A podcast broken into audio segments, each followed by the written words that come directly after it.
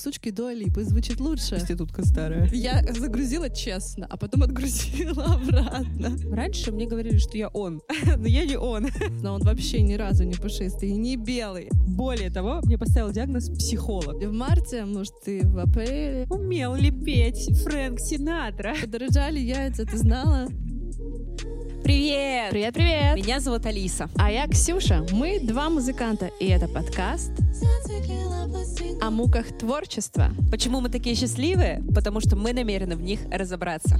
Приглашаем к прослушиванию. Вот и здравствуйте. Сегодня наболевшая тема, особенно моя. Да. Как она называется, Алиса? Перфекционизм и страх ошибки. А даже так? Да, мы его решили дополнить. Ладно, я хотя бы позволила себе не запоминать эту тему. Уже супер. Да, мы решили, короче, сегодня поговорить про э, то, сильно ли влияет перфекционизм и желание сделать все идеально на создание музыки. А, Если да, то как это вообще влияет, мешает ли это, помогает ли это. И я в данном случае буду выступать оппонентом Ксюши, потому что я абсолютно не перфекционист, я про то, чтобы сделать быстро и отпустить. Вот, а Ксюша будет нам рассказывать, какие плюсы и какие минусы есть вот в том, чтобы делать долго, мучительно, но идеально. Есть ли они вообще, эти плюсы, и какое количество минусов я уже знаю на сегодняшний день. Может, и начнешь тогда с истории, которая у тебя, собственно, недавно случилась. Да, наболевшем. Значит, а, я готовила релиз. Релиз я готовила с августа. И на 90% песня была уже готова. Ну, практически на 99, можно так сказать. Вот. А я ее готовила на курсе, то есть ее уже как бы осмотрело достаточное количество человек, которые сказали, все супер быстрее, скорее, выпускай срочно. Что сделала я? Я все время ее дорабатывала, потому что мне казалось, что у сучки Дуалипы звучит лучше. Как обычно. Это Дуалипа заколебала Вообще, просто половину артистов. вообще мешает мне жить спокойно. И я начинаю, значит, крутить уже туда, сюда, а вот это, пятое, десятое, ничего не меняется. А, я решаю спросить еще кого-нибудь. Там мне начинают говорить, да переделай вообще все. Я такая думаю, отличная мысль. Почему бы именно это мне не сделать?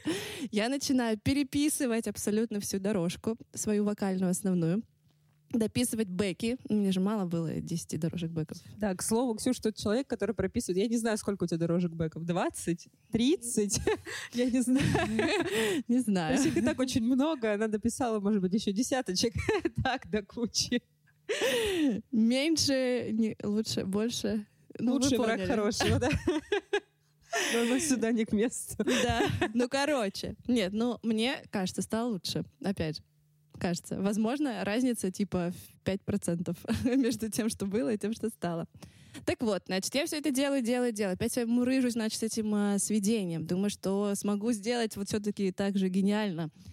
А, и в итоге, когда я уже все, уже окончательно сошла с ума и думаю, все, надо уже наконец-таки распрощаться, мы поспорили с Алисой на то, что я куплю курсы определенного блогера, но мы не будем даже ее рекламировать здесь, в нашем Хорошо, без подкасте. рекламы.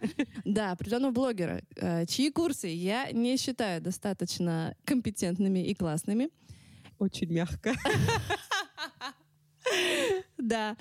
И мы поспорили на то, что я загружаю на платформы этот трек наконец-таки и релизю его уже в конце-то концов. Что я, собственно, и сделала. Там буквально осталось полчаса до полуночи, и у меня уже ну, не было никакого э, шанса отвертеться. Да, чуть-чуть вводных. То есть если бы Ксюша не успела загрузить до полуночи этот трек, то она обязана была купить курс этого блогера. Вот такая договоренность у нас была. Да, да. Причем дорогой. Не просто какой-то там за, за 5000 рублей, а дорогой курс. И э, я все это делаю, загружаю, так думаю, фух, господи, спасибо, все, я уже могу отстать от себя с этим релизом. Я этот э, трек больше не слушаю, потому что я уже все, ну типа, come on, уже там, я не знаю, сколько месяцев можно было уже, тошнило уже от этого трека. Я его не слушаю несколько дней.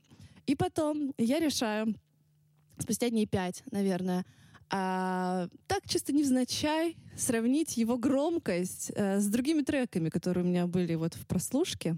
Что происходит? Я включаю такая, нормально вообще, такая, хорошо, хорошо. И я дослушиваю до конца, и что я там обнаруживаю? Что одна дорожка у меня просто съехала. То есть она вообще, ну вот ладно, если бы она просто так съехала, и никто бы не заметил, но там прямо заметно. То есть она в самом конце, она съехала, абсолютно вне ритма она звучит, и сам прикол, что этой дорожки в первой версии не было вообще. То есть я ее до, ну, допридумала, было... туда ее вставила. Она была в тех пяти процентах, которые должны были улучшить. Да! И она съехала, и я понимаю, что это вообще полный провал. Ну, то есть я думаю, боже, что, что, что вообще? Я резко пишу в поддержку дистрибьютору. Пожалуйста, молю, замените трек. Естественно, а, поддержка не отвечает мгновенно. И на что мне дистрибьютор на следующий же день с издевкой, я уверена, присылает ваш релиз одобрен и отослан на платформы. Радуйтесь и празднуйте, говорит он мне. Просто я пишу им еще пять запросов сразу же подряд а, с тем, чтобы заменить трек. Потому что я открываю проект, и в проекте все окей. Но почему-то на выгрузке трека вот таким э, образом это все произошло. Ничего в итоге не меняют мне, естественно. Э, поддержка не успевает рассмотреть. Релиз выходит, то есть ту дату, в которую он должен был выйти. И вот эта позорная версия. Прям позорная, просто ужас. Я, кстати, не заметила этой съехавшей дорожки. Я же слушала со стримингов, мы же крутили тебе да. прослушивание. Да я как? Замет... Да я, господи, я вообще там, ну, мы, все, мы когда танцевали под этот э, стриминговый. Да, мы сняли уже клип Ксюхи на эту песню, причем на эту версию со стриминга, но я вообще не заметила, чтобы там что-то уехало. А вот и зря. А я просто танцевала и думала, боже, боже, боже, как стыдно вообще, что происходит. Ну, может, ну его. Оставляй так. Нет, потому что в итоге история чем закончилась? Через связи, контакты прекрасных людей мы выходим напрямую на менеджеров, которые работают в этом дистрибьюторе. Слезно просто их молим о том, чтобы они что-то сделали и рассмотрели мой релиз вне очереди. Не релиз, а обращение в поддержку рассмотрели вне очереди. Я присылаю там, значит, этот номер обращения в поддержку, и аллилуйя, они мне сразу же отвечают. Они говорят, да, все поняли, спас... извините за задержку, Короче, мы все отправили на удаление. И теперь, кстати, уже на многих его нет. Слава богу. Все. А, это версия... еще не заменили. Они не заменят. Я а, буду заново, заново выпускать. О, боже. Да. Ну, кстати, вот, эм, может, ты и проиграла спорт, а? Нет! Нет же на площадках песни. Я вот пойду сейчас посмотрю. Спор был загрузить дистрибьютору. Правильно? Ну, вот блин, в этом был ну, уговор. Ладно. Я загрузила честно, а потом отгрузила обратно. Испугалась. Блин, я, короче, хотела зацепиться за эти 5%, про которые ты говоришь, что типа, да, там всего улучшилось 5%, но на самом деле, мне кажется, что эти 5% выдают вот этот пласт музыки, который отличается от вот этой средней нормальной. Типа вот есть середнячок какой-то, который типа, ну, он хорошо звучит, он звучит неплохо, нормально. Но когда ты начинаешь дорабатывать, и часто вот чтобы сделать этот середнячок, это как раз эти 80 на 20. То есть, когда ты 20% работаешь, 80% результата получаешь. Но чтобы добиться до сотки, тебе надо еще вот эти 80% работы, собственно, вложить, чтобы вот эти малюсенький результатик получить. И, может быть, он на самом деле неплохой, несмотря на то, что столько времени, столько сил туда вложила, вот эти 5%, которые улучшают, может, именно они и будут, на самом деле, выделять твой трек среди всего остального, что существует вообще в целом на рынке стримингов. Все может быть, а может и не будут, но это не важно, потому что я хотела, чтобы моя идея была именно такой. Соответственно, я вот бьюсь здесь за нее до конца, и выйдет она именно в ту версию, в которой я хочу, чтобы это вышло, и пускай это будет позже, но зато именно так, как мне надо. Да, ну это супер. А с какими ты вообще ощущениями дорабатываешь эту песню так долго? Что ты вообще чувствуешь? Что мне это не знакомо, я вообще не понимаю. Ну, то есть для меня открывать проект даже в десятый раз — это уже стресс. Ну, то есть я не могу, я не буду это делать, для меня это ужасно. Вот, а ты еще и делаешь это сама, ты сама делаешь себе аранжировки, сама пишешь песни, то есть ты постоянно в работе одна, один на один с компьютером, и типа с какими чувствами ты подходишь к песне там в десятый, в пятнадцатый раз? Если бы в десятый, Сохраняется ли энтузиазм? Вопрос таков. Не, энтузиазм, конечно, рушится просто на корню, потому что это очень сложно и себя мотивировать, и стимулировать вообще хоть что-то заканчивать. И особенно если ты теряешься, и не можешь понять. Допустим, ты понимаешь, что тебе чего-то не хватает, но ты вообще без понятия чего. То есть ты начинаешь просто сходить с ума в какой-то момент. А также ты сходишь с ума от того, что тебе кажется, что ты начинаешь заниматься улучшайзингом постоянным. И если ты перестанешь это делать, то все просто, ну это будет кошмар, это будет ужас, как я уже сказала, да, что разница может быть вообще там типа, ну просто супер минимальная. Для этого есть совет, который нам дали на курсе, что нужно просто прошлые версии трека сохранять и закидывать в проект, над которым ты работаешь, и сравнивать. То есть, возможно, ты делаешь вообще ноль. что-то поменялось. Да. да. Ну, то есть, возможно, ты делаешь вообще ноль изменений, но тебе кажется, что ты просто что-то сейчас э, э, такое накрутил. Или наоборот, ты делаешь хуже. И уже нужно отставить. Mm-hmm. Просто уже прошлую версию загрузи, спокойно себе живи, и все, не парься. Да, просто часто еще развитие оно идет по такой кривой, что ты типа, да, ты там работаешь, работаешь, оно действительно улучшается, но в какой-то период времени начинается вот этот спад, что уже все, что ты делаешь, оно на самом деле делает хуже. Фишки, которые тупо перегружают трек, ну и вообще перегружают любой проект, любую работу, неважно даже. Можно не только о музыке здесь э, говорить в этом контексте. Какие у тебя были истории, связанные с перфекционизмом? Были ли они вообще, может быть, наоборот, антиперфекционизм? Ну, я скорее, да, я скорее не перфекционист совсем. Хотя раньше мне говорили, что я он, но я не он. А, она. Она. Я определилась с гендером на сегодняшний момент. Да. Боже. Короче, я, собственно, проходила обучение годовое по программе сонграйтинга, и тогда целый год я работала над одной песней. Э, когда я выпустилась и выпустила эту песню, собственно, я подумала, какой кошмар, если я буду выпускать песню раз в год. И если это будет вот с такой вот скоростью, я сойду с ума. Типа, я не смогу этим заниматься. Я человек, который любит м- быстро сделать, быстро получить результат, понять свои ошибки и пойти дальше делать, делать, делать. То есть, типа, я лучше буду выпускать чаще, возможно, что-то не до конца идеально, но в моменте это вот то, что ну, это тот опыт, который я накопила вот к сегодняшнему моменту. И вот я это отпускаю, и я э, сразу же получаю какой-то либо фидбэк, либо сама сразу начинаю осознавать, что со мной не так, что с этой песней не так, да, что нужно доработать. И в следующем проекте начинаю чуть... У нас что-то шумит, надеюсь, что этого не будет слышно. Эм, в следующем проекте уже исправляю эти ошибки. То есть, типа, я не над одним проектом сижу и работаю много-много-много времени и пытаюсь его как-то улучшить, а переношу это из одного в другой. Вот, но тогда, когда я работала много времени над одной песней, ну, я уже начинала тоже сходить с ума. Я переписывала в нее вокал три раза.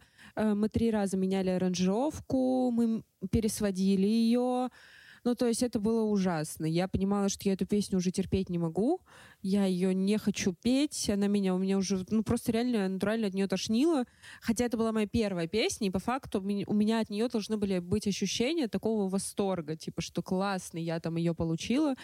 Но восторг случился в момент, когда она вышла на стримингах, и на следующий день я пошла под нее гулять в наушниках, включая ее там на Яндекс Музыке, и такая думаю, боже, это восторг какой-то невероятный.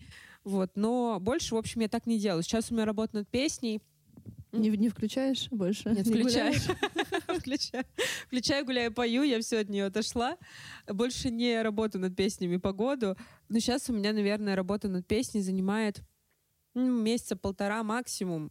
Э, это вот совсем вместе. То есть, ну, понятно, я пишу песни эм, в какие-то рандомные моменты своей жизни, и типа я могу их не сразу пойти реализовывать. Но вот когда я пошла там доделывать ее, писать оранж, дел, придумать бейки, писать вокал, вот этот вот процесс полтора месяца, я понимаю, что больше, наверное, я не хочу. Типа, мне вот хватает. Я за эти полтора месяца успеваю э, и вложиться туда, и исправить моменты, которые там я хочу исправить, и успеть насладиться в момент выхода. То есть и успеть ее продвинуть, продвинуть из состояния удовольствия, что смотрите, какую классную песню написала, а не из того, что ты такой, господи, я наконец-то ее выпустила, послушайте хоть кто-нибудь. А что, если ты не укладываешься в эти полтора месяца? Что происходит? Но у меня нет четких сроков. Есть момент, когда она застревает на этапе, который от меня не зависит, например, сведение. Сведение я совсем сведением я не занимаюсь, я только как бы даю какие-то правки и прочее. Если она застревает на этом этапе, э, меня начинает немножечко это бесить, раздражать, потому что я понимаю, что я на это уже не влияю. Максимум, что я могу спросить там, а что как? Вот. Э, и как бы все, меня это начинает раздражать. Я чуть-чуть пытаюсь ускорить процесс, у меня из-за этого снижается и энтузиазм, и почему-то сразу ухудшается отношение к песне. Типа сразу же, что что-то пошло не так, что что-то вот, короче, ну вот какая-то такая история начинает подниматься. Вот. А если оно начинает задерживаться по каким-то причинам, например, я не могу никогда ехать аранжировку сделать или еще что-то, это зависит от меня. Ну, типа, это моя ответственность, но значит, я не делаю, ничего страшного с этим не происходит. Просто потом смотрю в план, куда-то себе это ставлю и иду это делать. Ну вот, кстати, вот про страх ошибки, который мы вначале, собственно, за... ну я, я заявила в тему. Заявочка Да, услышана. вот страха ошибки вот у меня вообще нет. Ну то есть я не знаю, сейчас как у тебя рас... расскажи тоже, мне интересно.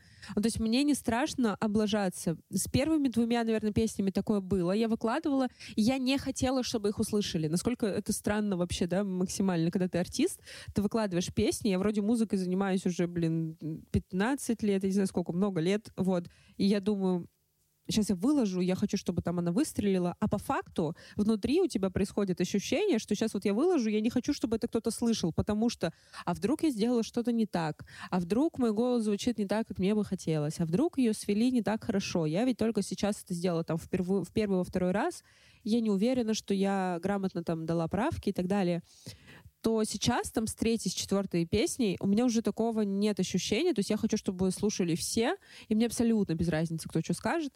Я четко уверена, что на тот период жизни, в который я выпускала эту песню, это был максимум, который я могла сделать. Вот какие-то выводы я сделала, и типа у меня нет страха ошибки. У меня есть страх, что меня никто не узнает, не услышит. Это супер. Вообще. Класс. Что у тебя на этот счет? По-разному. Моя первая песня, когда вышла, это была Love It Davy. Romance from the Клевая песня, да? Да, она офигенная. И она мне искренне нравилась. Это одна из первых песен, которые я написала, записала и, собственно, и выпустила. И до сих пор она является одной из моих самых любимых. И у меня было вот как раз-таки тот энтузиазм, что я хотела, чтобы ее все услышали, потому что мне казалось, что она, ну, она прям вообще... Ну, типа, это песня, которую я мечтала написать. Вот просто я хотела иметь такую песню, чтобы она у меня была. Вот. И мне хотелось действительно поделиться ею со всеми. Э, Даже несмотря на то, что там кто-то тоже мне говорил, там, что ее как-то не так досвели, там что-то или еще там. Ну, ее, во-первых, тоже, естественно, сводили полгода сначала, отвратительно. Потом я сама пришла, под моим чутким руководством ее свели заново. Потом я спрашивала фидбэк у каких-то там суперпрофессионалов. Типа я отправляла ее на а, прослушку в мастерскую, которая еще был лейбл Дорна. Точно, я, кстати, помню это. Вот, да, Я реально? помню, что ты это говорила. Да? Да, да, да, я помню. Я вообще об этом недавно, кстати, вспомнила. И на- Прямо сейчас. Нет, не прямо сейчас. Я не помню, каким путем я до туда дошла, но я даже решила найти их письмо, которое они мне ответили. Они как раз-таки мне сказали, что там что-то суховато и сжато как-то звучит вокал. Могла бы ты пересвести, типа, и мы отправим ее на прослушку. Песня, типа, очень клевая, очень классная. Очень круто. Да. Вот.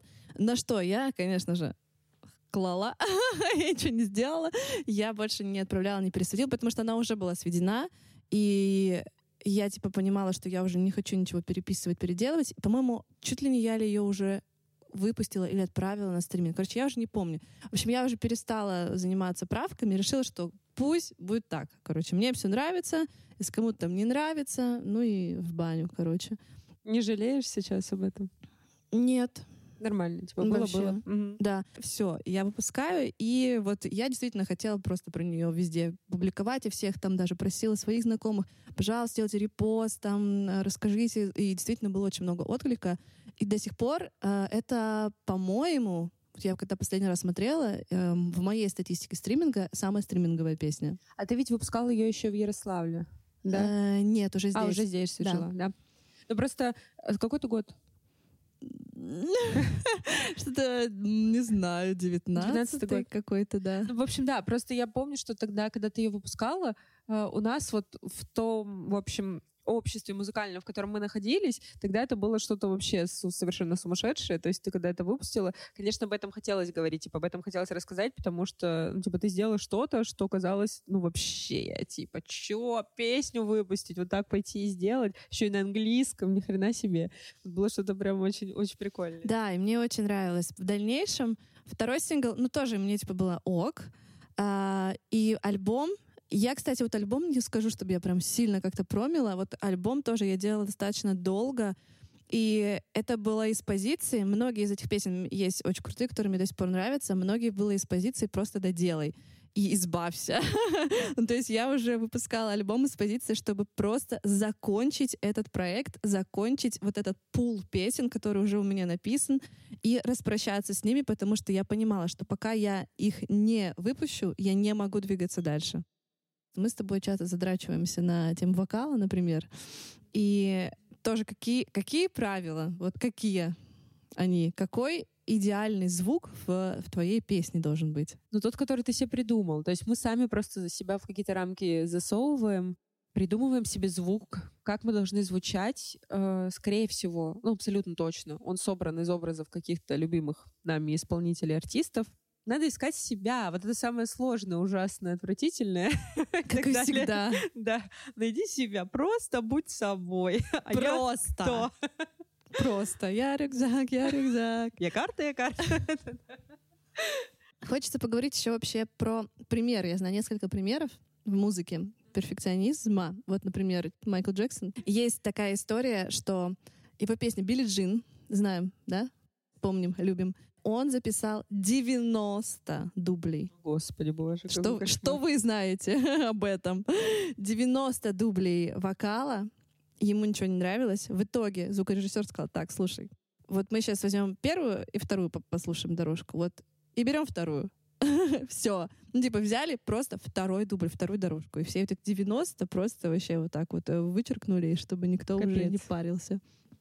Ну, да, наверное, это все-таки чрезмерная какая-то одержимость идеальностью. Но он в целом, как бы, да, был тем человеком, который был одержим вот этим вот образом, в котором не до чего было бы доколебаться, будем без, без мата. А, для меня это страшно. Ну, типа, я бы не хотела так. Наверное, поэтому он великий. А может быть, и он бы и без этого был великим. Мы никогда не узнаем. Ну да, потому что, смотри, на самом-то деле второй дубль этого уже было достаточно. Да, то есть можно было бы остановиться. То есть можно было бы больше ничего не делать. И именно этот дубль мы все слышим. Именно его. То есть никто вообще никогда в жизни не услышит все эти еще 88 дублей Майкла Джексона, которые он записал. Никто никогда не услышит вообще. Да, это факт. Как раз про одержимость ты проговорила, и вспомним фильм, да, «Одержимость». Тоже на грани сумасшествия, перфекционизм. Да. И какой вывод мы можем сделать вообще из этого фильма? Ты помнишь, чем закончилось? Не помню помню что-то про барабанщика, который очень усердно занимался. Чем закончился, не помню, пытаюсь вспомнить. Да, там барабанщик, он очень сильно тренировался, то, что у него там руки в кровь, он хотел играть идеально, да, да, да. вот это все. У него был очень жесткий наставник, который его еще вот и подбадривал, ну, грубо говоря, подбадривал, потому что он ни хрена не подбадривал его, а наоборот его тиранил максимально и абьюзил, то, что ты ничтожество и должен играть еще лучше. Но а, в конце, в финале, он начинает играть, то есть он уже не справляется с той техникой, которую он отрабатывал, и он начинает играть просто от себя. Ну, то есть он играет mm-hmm. свою импровизацию абсолютно, и именно это и вызывает овации. Именно это вызывает восторг, что его и вот этот мастер тоже принимает и говорит, что да, ты типа крут. Блин, это клево. Это опять, типа, про то, чтобы быть собой по-прежнему, искать себя, да. И очень много сейчас говорят о том, очень много виртуозных музыкантов сейчас, очень много виртуозных певцов. Э, нет какого-то, слава богу, уходит стереотип о том, что должен быть только талант, и иначе, если ты там с рождения не поешь идеально, не, не играешь идеально, ты не достоин ничего. Нет, вот люди доказывают своим собственным трудом, что возможно. Возможно петь классно, возможно играть классно, даже если в детстве у тебя условно не было какой-то предрасположенности такой откровенной. А, но сейчас стало больше появляться таких условно роботизированных людей каких-то, да, выдрессированных как раз, которые вот идеально все делают, но ты слушаешь их, и ты не понимаешь, почему у тебя взгляд ни за что не цепляется. То есть мы все равно ищем не слышала, кстати, такую штуку, что самые пугающие хорроры, внезапно тему я перескочу, это хорроры, в которых есть что-то, какие-то существа, чей облик максимально похож на человека, но в нем что-то такое, что вот прям с человеком не может быть никак связано. То есть, например, либо он стоит, и вот он не моргает, например. И это же ужас жуткий. То есть ты видишь человека, как ты, а он ведет себя не так, как он должен себя вести. То есть тебя начинает это пугать. И я уже немножко испугалась, да, если честно. Вот, и то есть, и как будто бы можно здесь, наверное, некую параллель провести, что ты видишь человека, который делает все идеально, как будто бы у него ноль ошибок, и человек не хочет на это смотреть, потому что он понимает, что он такого идеала не добьется. Эмоции это не вызывает, это слишком идеально, это слишком вот эта вот белая какая-то ровная линия, которая не вызывает никакой эмоциональности. А когда ты в этом, ты можешь где-то, не знаю, вскрикнуть, ноту не попасть, прохрипеть, Очень много артистов есть, которые, блин, вообще еле поют по, по большому счету, я не знаю. Блин, я забыла имя чувака джазового. Все время нам, пример, э, преподаватель наш ставила, и забыла я. Ну, не суть, ладно. Э, вспомню, скажу потом. Кто? Я. Ну, кто-то... Старый кто-то? Да, очень. Армстронг? Ну нет, ну он, подождите, он еще как-то спевал, да? Он еще пел. Ну ладно, не суть. Э, Может быть, вспомню я. То есть еще женщина была проститутка старая. Потрясающий набор у тебя исполнителей и референсов. Ну Идолы Алисы. Да-да-да. Э, Ну да, так живем. Ну, короче, я к тому, что... Синатра, может? Нет, Не, ну, поет, хорошо, ну? Ну, он мафиози, давайте честно. Он себе Ну, купил много всего. Правда? Ты не знал? Нет. Так, рубрика сплетни. Короче, значит, Синатра, во-первых, это итальянец. И он итальянская мафия. Вообще, у него за спиной были мафиози. У него было дофига денег. Нет, я не знала. Я думала, он вообще белый пушистый. Да, мальчик. конечно, он вообще ни разу не пушистый и не белый. Он, он итальяно веро, если вы понимаете, о чем я. Так вот, у него за спиной была а, целая мафиозная группировка. У него было очень много спонсорства, соответственно, от них. Что он делал? Он а, пробивал себе все площадки, покупал их, свои выступления. А, в Вегасе, например, тоже они держали все площадки, чтобы он там выступал. И они платили даже э, девушкам на его концертах специальные, их называли типа плакальщицы или кри- кричальщицы, которые бы возле сцены просто орали и плакали, что «Боже, Синатра! Я тебя люблю, ты самый талантливый, Я схожу с ума просто по тебе». Короче, они платили прям очень многим э, девушкам, которые именно так делали, и таким образом поддерживали его имидж нереальной суперзвезды. Охренеть. Нет, ну я знаю, знаю, что плакальщицы и хлопальщицы есть до сих пор. На многих концертах все-таки артисты нанимают таких людей. И я не считаю это чем-то позорным. Но я удивлена, потому что он действительно, у него Мгм. такая мощная, э, ну, слава, типа, известность, популярность. Да, я тоже была очень удивлена, когда первый раз об этом слышала, потому что всегда тебе кажется, что Синатра — это прям глыба какая-то, это прям какой-то, я не знаю, Ну, вот- почему ты мне кап- ска- кобзон? ну что-то есть, да, такое, ну просто, ну просто такого высшего какого-то ранга, ну и он действительно талантливый. А еще я, кстати, заметила из своей уже педагогической практики одну фишку.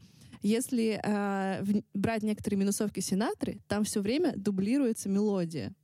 Основная мелодия играется Что, он не умел в инструментом. попадать? Мне кажется, да. Есть Мне проблема, кажется, ты что у что? него были проблемки, возможно, с э, мелодией, и инструменты некоторые ему дублировали. Вот это да. Это, опять же, возможно, просто моя теория. Может быть, да. Это теория заговора. Да, может быть, просто... Умел ли петь Фрэнк Синатра? Или все куплено. Возможно, не нужно добиваться этого идеального звука, вот этих идеального, точнее, бесконечного количества вокальных дорожек, дублей каких-то. Пой так, как сейчас получается. Если я э, ни в коем случае не пропагандирую совсем безответственное отношение, это все-таки профессия, и ей надо учиться, но нужно давать отчет, что даже, ну, допустим, у меня есть образование экономическое, если бы я пошла в банк работать, понятно, что я уже бы работала, я уже бы получала за это деньги, но я явно бы была специалистом младшего звена и много бы чего учила, да, прямо на рабочем месте. Чем наша профессия отличается от любой другой, непонятно. И почему, э, будучи певцом, ты обязан быть сразу идеальным, либо не идти в профессию совсем. Ну, то есть, почему не начинать с какого-то... Понятно, что прежде чем выйти на сцену, у тебя должны быть какие-то базовые навыки. То есть ты базово должен попадать в ноты, ты базово должен уметь хоть как-то себя вести на сцене. Но при этом мы видим большое количество людей, которые просто стоят на сцене, и у них там они собирают, не знаю, стадионы, в целом и нормально себя в этом чувствуют. Есть люди, которые разрывают на себе рубашки и в целом не сильно в ноты попадают, но также собирают стадионы. И то есть это все разные какие-то ка- не знаю, категории критичности, да, вот этого всего. И то есть мы тоже можем развиваться в своей профессии, и ну, нужно это делать, обязательно это нужно делать, но просто это можно делать в профессии, в процессе. Не обязательно делать сначала все доводить до идеала, в закрытой в какой-то комнате, а потом только это выносить в люди. Да, слушай, на этот счет я поняла одну вещь, в том числе, наверное, про себя, что в целом э, люди, все, кто сталкиваются с перфекционизмом или стремлением к перфекционизму и вот страху ошибки и так далее, это все на самом деле относит нас к нарциссизму. Как бы парадоксально это не было. Ну, да. Угу. Когда человек такого немножко нарциссического склада, ему хочется сделать и быть, и выглядеть в этом всем максимально красиво, идеально и прекрасно. Да? И как раз-таки в этом-то и страх тоже ошибки, что проще ничего тогда не делать и не начинать, э, потому что, ну, если я сделаю, значит, я боюсь сам себе в первую очередь, да, показаться каким-то не таким, что у меня может что-то не получиться, что у меня может э, как-то не так прозвучать или как-то не так это все сложится, как я себе вот в своей голове идеально уже придумала, да. И а мой вот этот вот нарциссический склад, он не может этого пережить. То есть он начинает просто себя гнобить настолько, что э, вот я сегодня, опять же, я подготовилась к нашему, э, к нашему разговору, прочитала одну статью про нарциссизм, перфекционизм и именно в музыке, что есть, оказывается, два вида, нет, три даже, по-моему, или два. Ну, короче, сколько-то видов. Да. Сколько-то видов перфекционизма имеется. Ну, я помню два. Давайте Давай, так. остановимся на Первый — это невротический, невротический перфекционизм. Он с чем связан? Что ты все равно, как бы у тебя есть эм, пространство для критики, собственной и внешней в том числе, да, но и есть страх ошибки, то есть ты как бы немножечко наравне с этим, но можешь заваливаться то в одну, то в другую сторону, то ты такой, да, короче, вообще, мне плевать, что вы говорите, и я буду делать как хочу, то ты завалишься в другую сторону, которая граничит как раз-таки со вторым э, типом э, перфекционизма, патологический, когда каждая ошибка, даже малейшая ошибка, вот у меня лично такое было, Бьет, да? она Боль. тебе бьет просто максимально вот в самую цель, в самую боль, и тебе кажется, что ты полное ничтожество, что ты ни на что вообще не способен, что ты просто на дне, и с этого дна себя очень тяжело доставать. У меня так было несколько раз, которые там э, выступления некоторые, может быть, там или что-то такое, какие-то проявления мои, которые мне показались недостаточно хороши. Или там я где-то действительно ошибилась ввиду разных ситуаций, возможно, которые от меня даже не зависели ну, возможно, и зависели. Опять же, мы люди, мы все можем быть в Да. разных состояниях. И если я изначально была там на нерве, на стрессе, как, в каком стабильном результате мы можем говорить? И я реально погружалась, чуть ли, я не знаю, ну, вот очень схоже с депрессивным эпизодом состояния, когда ты просто на дне, тебе кажется, что вот я, значит, занимаюсь этим всю свою жизнь. И ничего не могу до сих пор. И я ничего не умею как себя достать, а кто я тогда? И то есть начинаются уже вопросы вот такие экзистенциального какого-то Мгм, характера, мгм. что а кто я тогда вообще, а что я делаю, а зачем я вообще потратила тогда на все это, всю свою жизнь, да? И что мне делать дальше? А чем мне тогда заниматься? А мне же это так нравилось. А нравится ли оно мне вообще? То есть там уже столько начинается загонов на эту тему, что просто уже не выгребсти. Это сложно. Я уверена, что все артисты нарциссы. Так или иначе, мы бы не пошли в эту профессию просто, если бы мы не были нарциссами. Ну, э, больная боль, вот, да, с тем, что что-то не так, и ты оказываешься на дне, это абсолютно точно. Ну, я думаю, что это вообще знакомо каждому. У меня тоже были такие эпизоды, когда ты просто проваливаешься. Причем у меня было даже такое, что ты вы, выступил, провалился в депрессию, ты не пересматриваешь свои выступления, потому что тебе кажется, что там все отвратительно. Два дня ты лежишь и понимаешь, что я даже, я даже рот больше не открою. Типа, я петь больше не буду никогда. Через три дня ты там откроешь свое видео, а там все нормально. Да, это самое ужасное. То есть там все хорошо, ты смотришь на себя уже взглядом таким без вот этим вот эмоциональным, и ты такой, да, это все хорошо, я пойду выложу даже это в целом. Да, самый прикол, что тоже, типа, ну ты смотришь, ну это не прям. Ну вот даже если там что-то не так, ну это не отвратительно. То есть, ну прям, ну не затошнило. Ну типа, ну вообще нормально. Ну просто по-человечески нормально. Ну ок. В крайнем случае, это ок. То есть это не прям отврат, который просто кровь из ушей, что невозможно ни слушать, ни смотреть. Да, да, да. Мне, кстати, понравилось, ты мне как-то сказала тогда фразу, я не знаю, ну, полгода, может, год назад, что, типа, благодаря тому опыту, который у нас уже есть, мы уже не споем отвратительно плохо. Ну, типа, это уже не будет отвратительно, потому что так или иначе, хоть как-то, но мы можем себя держать в руках, там, в любой э, эмоционально сложной ситуации, и управлять своим голосом и так далее. То есть, типа, отвратительно это уже не будет. И, то есть нужно отпустить просто этот момент и дать себе насладиться вообще этапом, когда ты на сцене. Или даже если мы говорим не про выступление, а выпуск, вот этот выпуск песни, насладиться этим моментом, что ты отпускаешь в мир что-то, чего в нем до этого не существовало. Ты что-то создал. Да, это круто очень. Это же просто клево. Это может быть даже услышать только твои родственники или друзья. И что? ты сделал это круто. Сам для себя. Ты вообще в целом это сделал. Ты уже классный. Ты уже оставил свой след. Ты создал действительно что-то новое, чего до этого не было в этом мире. Это же супер. Это ну, такое какое-то, я не знаю, тоже экзистенциальное что-то. Конечно, особенно когда ты творишь не из состояния, что я хочу повторить за кем-то, что-то там сделать, да, а когда ты именно делаешь для себя, из себя, ты в любом случае получаешь в процессе невероятное удовольствие. Ты получаешь вот это ощущение какой-то радости, когда ты заканчиваешь эту работу, отпускаешь ее в мир. Все равно там много есть этапов, на которых ты радуешься тому, что вообще в целом этим занимаешься. Я могу даже сравнить, кстати, свой прошлый релиз и этот релиз. Над прошлым релизом я работала гораздо меньше. Я вообще работала с каким-то супер кайфом. Я очень быстро все записала там что-то чуть переписала. Ну, там, и то я переписала не потому, что мне не нравится, как звучит, а потому что я записала технически не очень верно. Я там блик, ага. бликовала на записи, когда слишком громко. И я сейчас на курсе, нам нужно отправить было проект на ремикс другому человеку, чтобы он сделал ремикс. И я открыла как раз-таки вот этот проект, я включила и такая думаю, то вообще все супер. Ну, то есть там даже без того мастера, который уже делал как раз-таки не я, да, без э, такого прям глобального сведения или чего-то. А даже я сейчас сделала свое сведение, свой мастер. Оно звучит круто. И я такая, да, вообще кайф. Ну, типа, мне прям нравится. Прям это круто. Да, а вот за последний релиз, которым я уже столько геморроилась, ну, мне вообще открывать его каждый раз было очень больно. Да, да потому что мы, на самом деле, сливаемся в какой-то момент с этой э, историей, а когда ты ее отпускаешь, и ты ее потом заново открываешь, ты как будто бы смотришь на нее глазами другого человека. Ну, ты по факту уже другая. Там прошло какой-то период времени, и ты смотришь, и ты уже вот здесь более какая-то здравая оценка. Это все еще музыка, которая тебе интересна, потому что я все еще настаиваю. Конечно, этого еще здесь не говорила, но не надо просить критики и совета у человека, который слушает не ту музыку, которую вы пишете. Не надо идти со своим, там, не знаю, вот, ну, я вот пишу инди-поп, не надо идти к людям, которые пишут трендовую музыку потому что не дадут они мне нормального фидбэка. Они мне скажут, что у тебя припев не с той секунды начинается. Ну, это я вам говорю из своего опыта. Мне сказали, что у меня слишком занудная песня, у нее припев, до припева слишком долго. Какая? От Спенсон, который мы с тобой делали. А, да? Да. Что, мне вообще ее послушали и сказали, вообще ничего не понятно.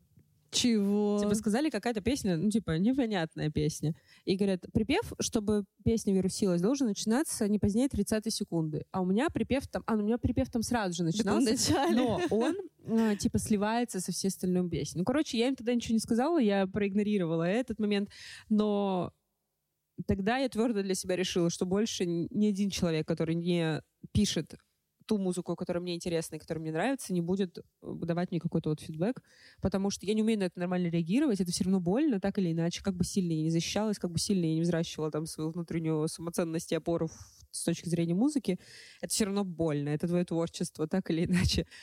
Вот, но не надо носить это на оценку, вот, не тем людям. Хотя бы этим себя ограничьте от каких-то излишне негативных эмоций, которые могут присутствовать в жизни.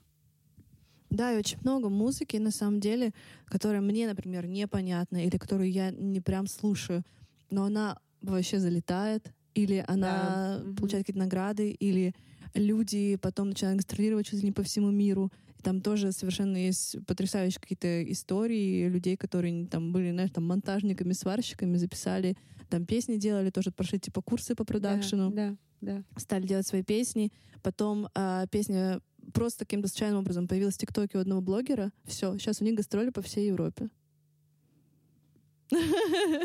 Просто вот, вот так вот бывает. То есть ты никогда не знаешь. И это не означает, что песня хорошая или плохая. Да, это просто удачный момент и хорошо, на самом деле, сделан материал просто. Все, который попал в людей. Да, и нет такого, что, например, что ты делаешь очень много, ты там стараешься, как-то пишешь какую-то, не знаю, может, интеллектуальную музыку, или, может, наоборот, пытаешься найти свою формулу хита. Уже прошел, там, не знаю, 50 тысяч обучений по санграйтингу, там, я не знаю, стал лучшим просто в мире э, композитором, и твои песни залетают, не означает, что они плохие, не означает, что Абсолютно. они никому не нужны, Мгм. не означает, что это с тобой что-то не так. Да, это сто процентов. Типа то, что вас никто не слушает, это, например, у вас мало до прослушивания, очевидно. Это не значит, что вы делаете плохую музыку, потому что на то, чтобы вас слушали, влияет не только то, хорошую вы музыку или делаете, или плохую. Влияет еще маркетинг, вли- влияет реклама, влияет там ваша упаковка как артиста, условно, там, сколько у вас песен, со сколькими людьми вы поработали и так далее. То есть очень много всего около э, музыкального, это все равно бизнес. То есть когда мы говорим о прослушиваниях, это цифры, пи- цифры — это бизнес, и мы не можем это уже относить к творчеству. То есть творчество — это то, нравится вам та песня, которую вы выпустили или нет. Вам не людям другим. Вам нравится или нет?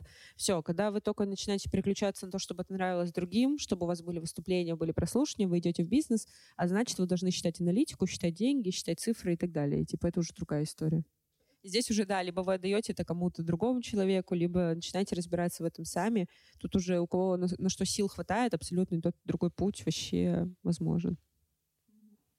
Каков итог сего спича, сегодняшнего диалога? Да, а как, как вот жить, если все равно тебе страшно, страшно что-то делать, страшно взяться за что-то, если оно не получится так, как тебе хотелось бы? На самом деле за каждым страхом что-то стоит. Типа вы можете пойти к психологу с этим разбираться, можете в целом сами с этим разобраться. Выписать вообще, что, что за страх. Ну, то есть штра- страх чего это? Страх того, что будет плохо, страх того, что не услышит достаточное количество людей, страх того, что хейтеры какие-то налетят или еще что-то. И вы начинаете дальше копаться, почему этот страх есть, какова вероятность того, что этот страх случится, ну, произойдет вот то, что, чего вы боитесь. И что вы будете делать, если это произойдет? А что будете делать, если этого не произойдет? То есть и начинайте разгонять и пытаться понять внутреннюю вот эту составляющую страха. И плюс пытаться понять, как вы с этим страхом можете справиться. Например, страх того, что к вам никто не придет на концерт, он, очевидно, странен. Ну, то есть, почему люди могут к тебе не прийти на концерт? Потому что ты их не позовешь. Ну, то есть, Логично. то есть ты можешь с этим что-то сделать, логично же. Ну, то есть не надо пытаться, я хочу, чтобы это был сюрприз, сколько людей ко мне придет на концерт. Ну, друзья, это бизнес. Вы потратили кучу бабла, чтобы сделать этот концерт, и хотите, чтобы люди с сюрпризом пришли к вам на концерт, ну, это странно. Да, как они узнают вообще о том, что да, вы, вы, должны делаете трубить вообще во все концерт. колокола. Что у вас концерт, алло, приходите. А по поводу хейтеров, типа, тоже частая история. Меняйте отношение к этому. Ну, типа, любой страх, либо вы можете э, действие какое-то предпринять, вот там, как мы только что разобрали, либо поменять свое отношение. Например, я сейчас жду хейтеров, потому что я понимаю, что если у меня будут хейтеры, значит, э, моя музыка привлекает внимание. Значит, на нее хочется что-то сказать. Если она не привлекает никакого внимания, это более больно, более странно. Типа, наверное, это вам вот будет казаться, что, ой, у меня нет хейтеров, значит, я пишу хорошую музыку, но на самом деле вам всем просто похер на вас, ну, очевидно. Вот. А когда вы начинаете идти, привлекать внимание, говорить о том, что вот я такой, такой, такой, вы помимо хороших людей, которые потом будут вашу музыку слушать, привлекайте людей, которые не хотят вашу музыку слушать, им не нравится. Вы им залетели там через какой-нибудь таргет или через что-нибудь другое, и они не хотят вас слушать. Вы просто поменяйте свое настроение и отношение к этому, что они появились клево. У меня моя музыка вызывает эмоции. Либо позитивные, либо негативные. Это гораздо лучше, чем просто приходите, вашу музыку слушают и такие, да, а была она вообще? Что слышал, что нет. Да, ну типа, а когда они такие, фу, что это за хрень, выключи это. ж». Потом вот Обожаю мой любимый комментарий. Что я только что посмотрел? Ну Что? Иди дальше. Зачем тебе? Ну, Пересмотри, если не понял. Или так. Вот, и поэтому, ну, типа, тут очевидно, ну, если он нашел время, чтобы написать, благодарю тебя, добрый молодец. Ступай дальше. Да, на самом деле, я вот у меня еще не было прям каких-то мега хейтеров или какого-то глобального хейта. были, когда я выпустила альбом, начала его в паблике делать посевы разные, были, появлялись люди там, которые... Но они в основном писали хрень по поводу обложки, они называли меня Катя в перьях, потому что было им, им казалось, что похоже на Кэти Перри. Вот, они говорят, что я Катя в перьях. И мне нравился мой русский акцент, при этом люди, которые, значит, носители языка, с которыми я всегда часто общаюсь, говорят мне, у тебя такой классный английский, у тебя вообще нет акцента. Люди, которые не говорят на английском языке, фу, русский акцент, да как так можно вообще? Другие писали то, что э, у меня там какие-то ноты, значит, не те, не так, неправильные, какие-то я фальшиво, значит, пою. Это обязательно, это же люди, это сто процентов, это пишут люди, у которых нет ни одной выпущенной песни. Более того, они, скорее всего, их вообще не пишут и так далее. То есть, ну, вообще на них надо забить хрен и послать их куда подальше. Ничего вообще в этом страшного. А, самое отвратительное, я ненавижу, у меня было, был один комментарий от хейтера, мне поставили диагноз по песне. Я помню, блин, это было потрясающе. Более того, мне поставил диагноз психолог. Ну, то есть человек в профессии, он психолог. И она, я не помню, что-то она мне сказала, что с чем-то мне нужно поработать. Ну, по-моему, с чем-то нарциссическим тоже она мне посоветовала позаниматься. А я тогда была в терапии, ну, прям типа в терапии. Я сходила регулярно. И я такая, я что-то не сказала, говорю, наверное, я пойду у своего психолога, узнаю диагноз. Она такая, вы можете прийти в наш центр? Я такая, боже, какой убогий маркетинг, ребята, до свидания. Говорю, ну, это ужасно. Когда, типа, песни еще... То есть ты мало того, что оголяешь душу, показываешь, что у тебя там внутри, и каких-то людей подцепляешь на эти тоже слабости, а вот приходят психологи и говорят тебе, что у тебя нарциссическое расстройство, иди полечись. Потрясающе. А еще мой любимый был комментарий у меня, что песни такие, а, типа, как можно петь так ужасно, такой классный материал. И я такая думаю, ребят, ну это мой материал. И вот как хочу, так его и пою. Вообще, вот могу быть еще хуже, если честно. Если прям Вообще я придумала так его петь. Да, я вообще придумала вот именно такой материал, вот так петь. Понимаете, это моя личная вообще изобретательность создала. Такое. Ну, короче, вот, понимаете, это все полная лютая хрень. Я не знаю, мне кажется, что это больно. Я знаю, ну, типа, я тоже это чувствую, типа, я понимаю, что это больно, но что бы мне сейчас ни сказали, я понимаю, что меня это не остановит. Ну, то есть, что вообще хотите, говорите? Я на 300%... У меня еще, по-моему, 16 невыпущенных песен. Вот, по крайней мере, пока они не будут выпущены, я не остановлюсь. Ну, потому что я их написала зачем? Я их пою сейчас на концертах зачем? Чтобы потом положить их в стол? Нет. Я пойду дальше это делать и выпускать. Что бы вы мне там ни говорили, я пойду это делать сама выпускать. Хейт — это чаще всего, всег... точнее даже всегда, это не про вас. Это про вот того человека, который это пишет. Да, да, да. Он просто не знает, с какой стороны к нему подступиться и вообще к этому, да, и что вообще э, кто-то позволяет себе это. Ты чё, вот, типа, можешь, а я чё? А я не могу. Я не могу, потому что у меня яиц нет, а у нас есть. Яйца. Актуальная тема. Сейчас подорожали яйца, ты знала? Рубрика «Рынок». Да, это ужасно страшно. Вообще, а что будет дальше? А дальше сахар, и все, в крови поднимется. Крупа. Да. Крупа просто под угрозой. Я хочу еще обсудить 12 э, пунктов, даже умные люди написали в статье, которые говорят нам о том, что именно перфекционизм рушит вашу музыкальную карьеру. Давай. Обсудим? Да. Итак, первое. Вы боитесь выпускать свою музыку. Очевидный, очевид, да. очевидный факт. Ну да, если вы не выпускаете, то там даже не то, что рушит карьеру, он как бы ее не создает. как бы ничего не происходит. Если вы уже сделали какой-то трек, да, до какого-то финального его результата довели и не выпустили, то вот это прям откровенный признак, что да. что-то угу. точно не то. Да, потому что иногда бывает, что ты не подходишь даже, там, типа, у тебя лежит где-то демка. Это скорее прокрастинация, чем... Э, Но она туда же. Она да? все равно туда же, да. То есть ты просто боишься это доделать. Что это будет не идеально. Да. да. Ну вот, да. Но особенно, когда есть уже готовый трек, и вы его не выпускаете, и вот идите выпустите. Прямо сейчас. Да. Пожалуйста. Второе вы начинаете оправдываться, когда э, показываете свою музыку, что там у меня что-то не так, ну вот я там ее писала в спешке, например. Да, это это ужасно. Ну типа, какого хрена ты должен оправдываться? Это, кстати, у меня была такая штука психосоматическая. Перед концертами, перед всеми я часто теряла голос. Ты думаю, ты знаешь. Ну, не думаю, ты знаешь. Перед всеми выступлениями, особенно если они были какие-то очень важные, я теряла голос. Я не понимала прикола. не было такого, что я перед э, выступлением ходила и орала где-то, срывала типа в караоке голос или специально ходила без шапки, чтобы заболеть. Нет, такого не было. Но я просто теряла постоянно голос. Очевидно, это была психосоматика, потому что в другие моменты, не перед выступлением, я голос не теряла. У меня не было такой функции. И потом я начала просто раскапывать, и я поняла, что после выступления у меня всегда появлялся момент оправдания, что я могу сказать, я была больная, поэтому я спела не так хорошо, как могла бы. И когда я только это осознала, я думаю, господи, какая же чушь. То есть, типа, мне нужно что-то, чтобы прикрыть свою неидеальность, вместо того, чтобы там либо побольше поработать, либо принять себя такой, какая я есть сейчас, осознать свой уровень и пойти дальше им заниматься. Согласна на все сто. Давай следующий. Ты пытаешься... Мне приходится просто переводить статья на английском, извините. Немножечко подольше. Плохо работает. Плохо читаешь. Да, Google перевод. Э, ты пытаешься сопоставить свою песню, да, свою запись именно вот точь в точь, как у тебя это в голове звучит. Именно вот с таким же идеальным результатом, который у тебя есть в голове. И если оно звучит вот даже там на милли децибел не так, то значит все. У меня нет такого. Вообще никогда не было. У меня есть очень большое доверие к людям, с которыми я работаю.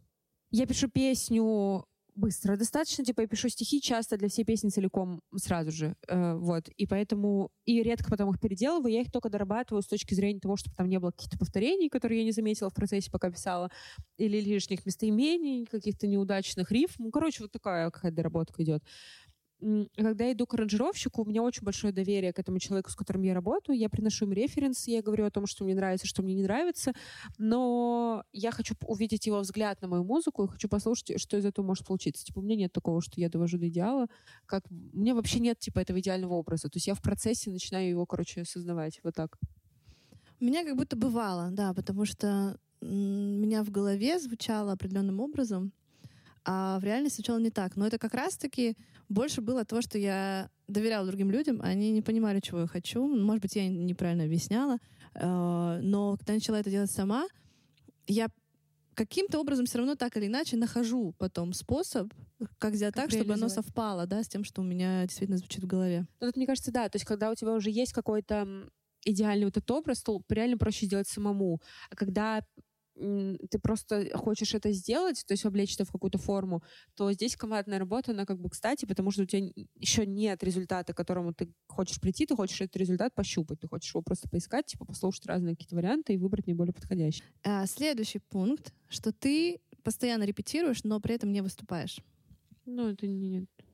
Я выступаю везде, стараюсь. Где, где можно, я выступаю. Ну, я тоже стараюсь, да.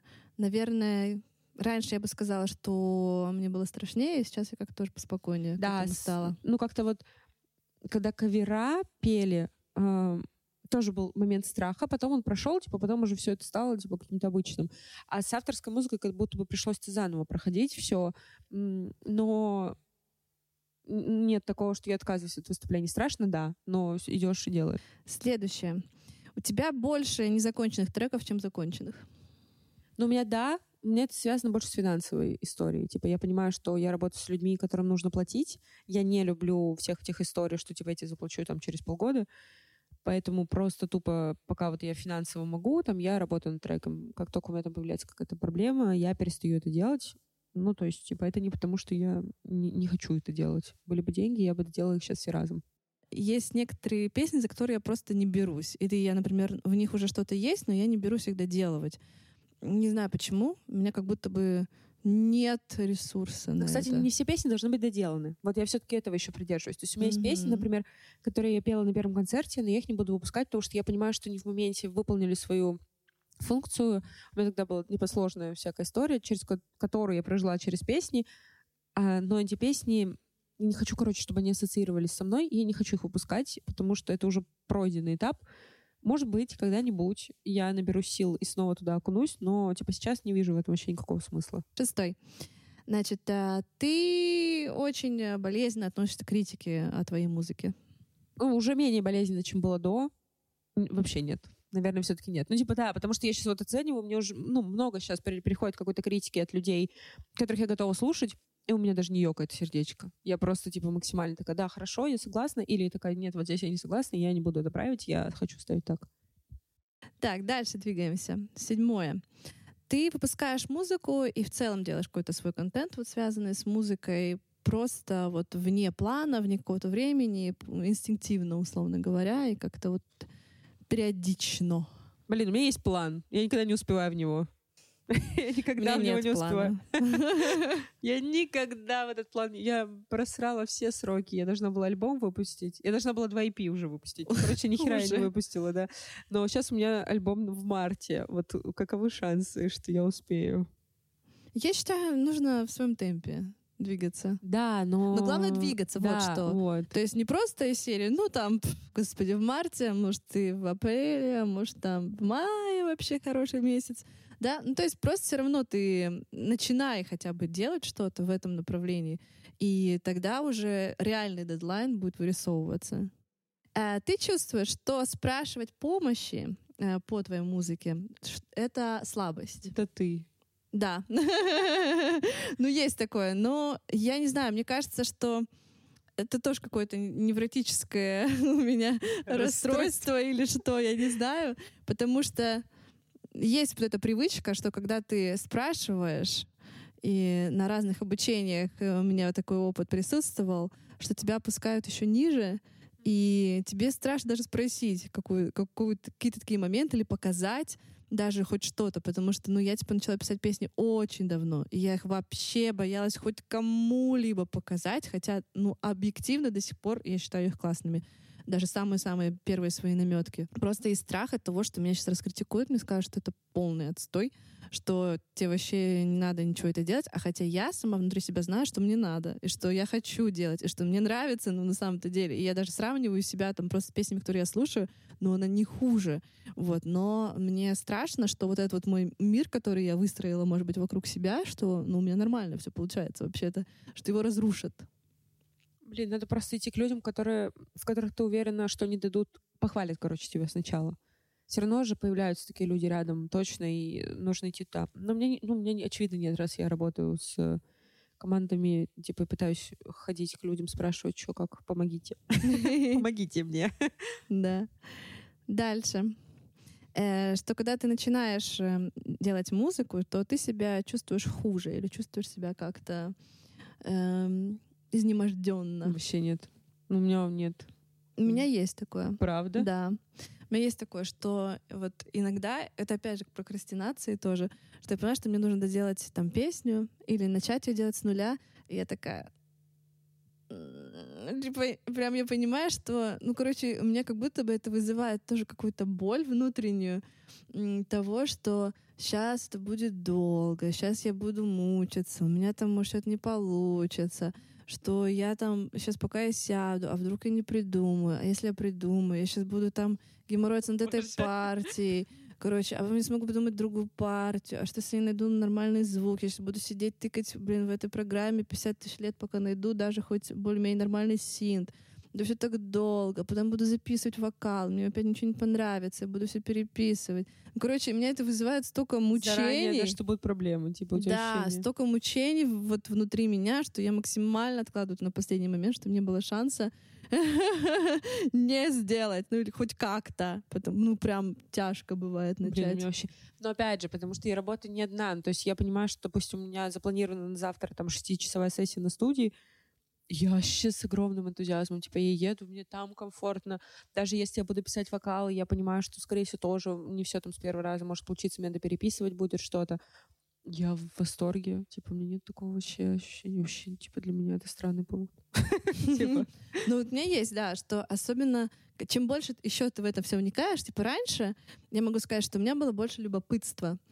Я типа садилась, я такая, я ничего не знаю, но сейчас я потыкаю, вау, и вот клево, это да? ничего себе так классно получилось. То есть я от этого, из этого любопытства творила, и мне было так классно, я такая, ух ты, ты ну для меня какой-то прям мэджик срабатывал. Это, кстати, эффект новичка, вот к нему надо по-любому возвращаться всегда. Типа вот это вот состояние, когда э, ты ничего от себя не ждешь, ты просто делаешь. А что получится, сейчас посмотрим.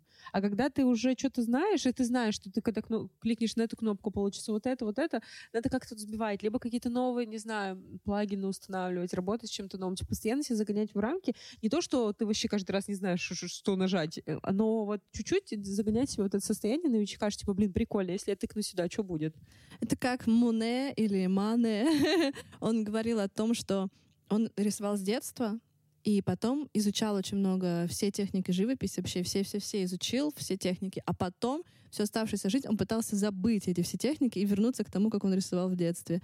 Вернуться к, к тому своему вдохновению и вот этому какой-то детской непосредственности, когда ты не знаешь никаких техник, никаких шаблонов, никаких там, где там свет упал, какая должна быть экспозиция и так далее, композиция, какие краски смешивать, а ты творишь из состояния просто вот э, чистого творчества. Ну да, иногда знания мешают, но их нужно получать все равно для того, чтобы чуть-чуть себя огранять.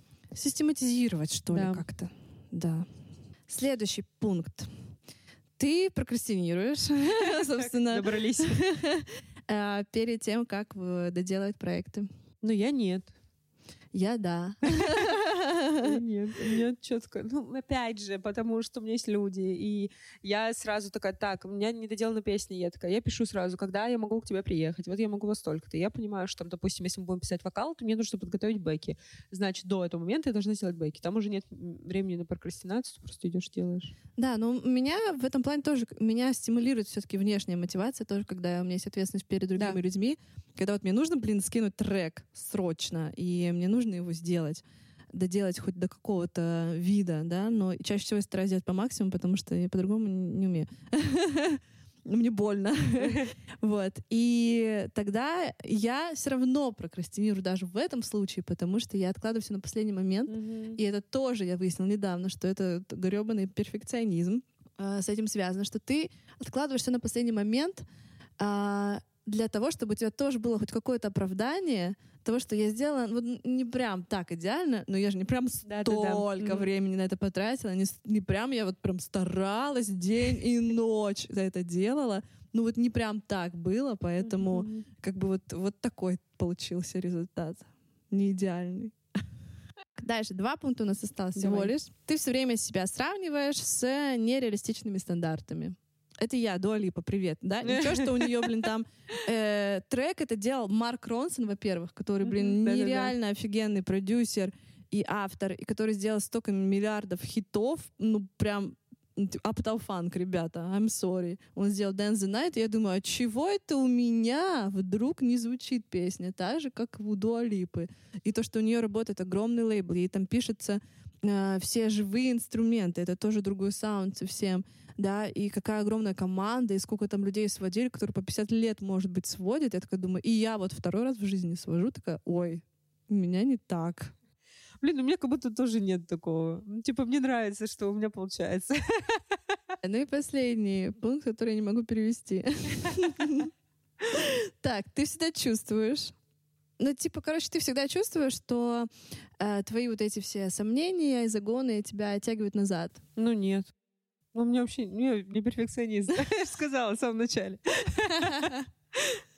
Ну, меня оттягивает, да, потому что вот это вот про недоделанность, и если я не получаю какую-то внешнюю мотивацию, как я уже сказала, да, которая бы меня как-то стимулировала, подталкивала к доделыванию, то, ну, я не знаю, это может длиться годами, веками, и такое ощущение, что оно вот так вот, серии, что оно звучит в моей голове, и этого достаточно. Хотя нет, этого абсолютно недостаточно, потому что пока это не создано, это, этого не существует. Типа, это просто да. моя фантазия в моей голове. На тему, да. Ну, да, то есть этого просто не существует. Чтобы это существовало, нужно просто это сделать до физического какого-то объекта. Так, но мы подтвердили то, что ты перфекционист, и я нет. Я на самом деле рада, что мы обсудили, потому что я была не до конца уверена, перфекционист ли я все-таки, потому что в детстве как будто бы в подростковом возрасте у меня сложилось о себе такое ощущение, кто-то мне это сказал, возможно, или еще что-то. Ну, я не знаю, мне кажется, я бы вообще ничего не сделала, если бы я была перфекционистом. Ну, вот видишь, я тоже, типа, я перфекционизм, но я минизм, это я перфекционист, а, но я как бы даю себе какую-то поблажку на то, чтобы хоть что-то сделать да. все равно. И я такой, говорю, граничащий все-таки Мгм, человечек, мгм. который вроде бы с одной стороны такая, так, так, короче, короче, уже отстань от себя, нормально, нормально и так. Вот. И с другой стороны, конечно, эти бесконечные сомнения, сравнения, доделывания и улучшайзинги, они меня тоже преследуют. Сводит с ума, конечно. Да, и пока что я до конца не могу от них избавиться. Тебе помогло то, что мы поговорили? Я думаю, да, да, это классно обсудить и классно в целом понимать, что это тоже нормально. И это то, с чем, в принципе, можно тоже не бороться. Вообще с плохими всякими разными историями Вообще не можно надо ни с бороться. чем бороться. Да. Потому что этого тоже нет. Ну, Да. Типа, этого не существует. Это тоже просто в голове фантазия о том, что, может быть, не фантазия, что я перфекционизм. Да. Низм, опять же. Ну, вы поняли. Короче, я, э, я и перфекционизм, мы навеки love each other. Все, короче, заканчиваем. Закончим с перфекционистом. Ни- Все, мы, короче, и низмом тоже. Чао. Пока.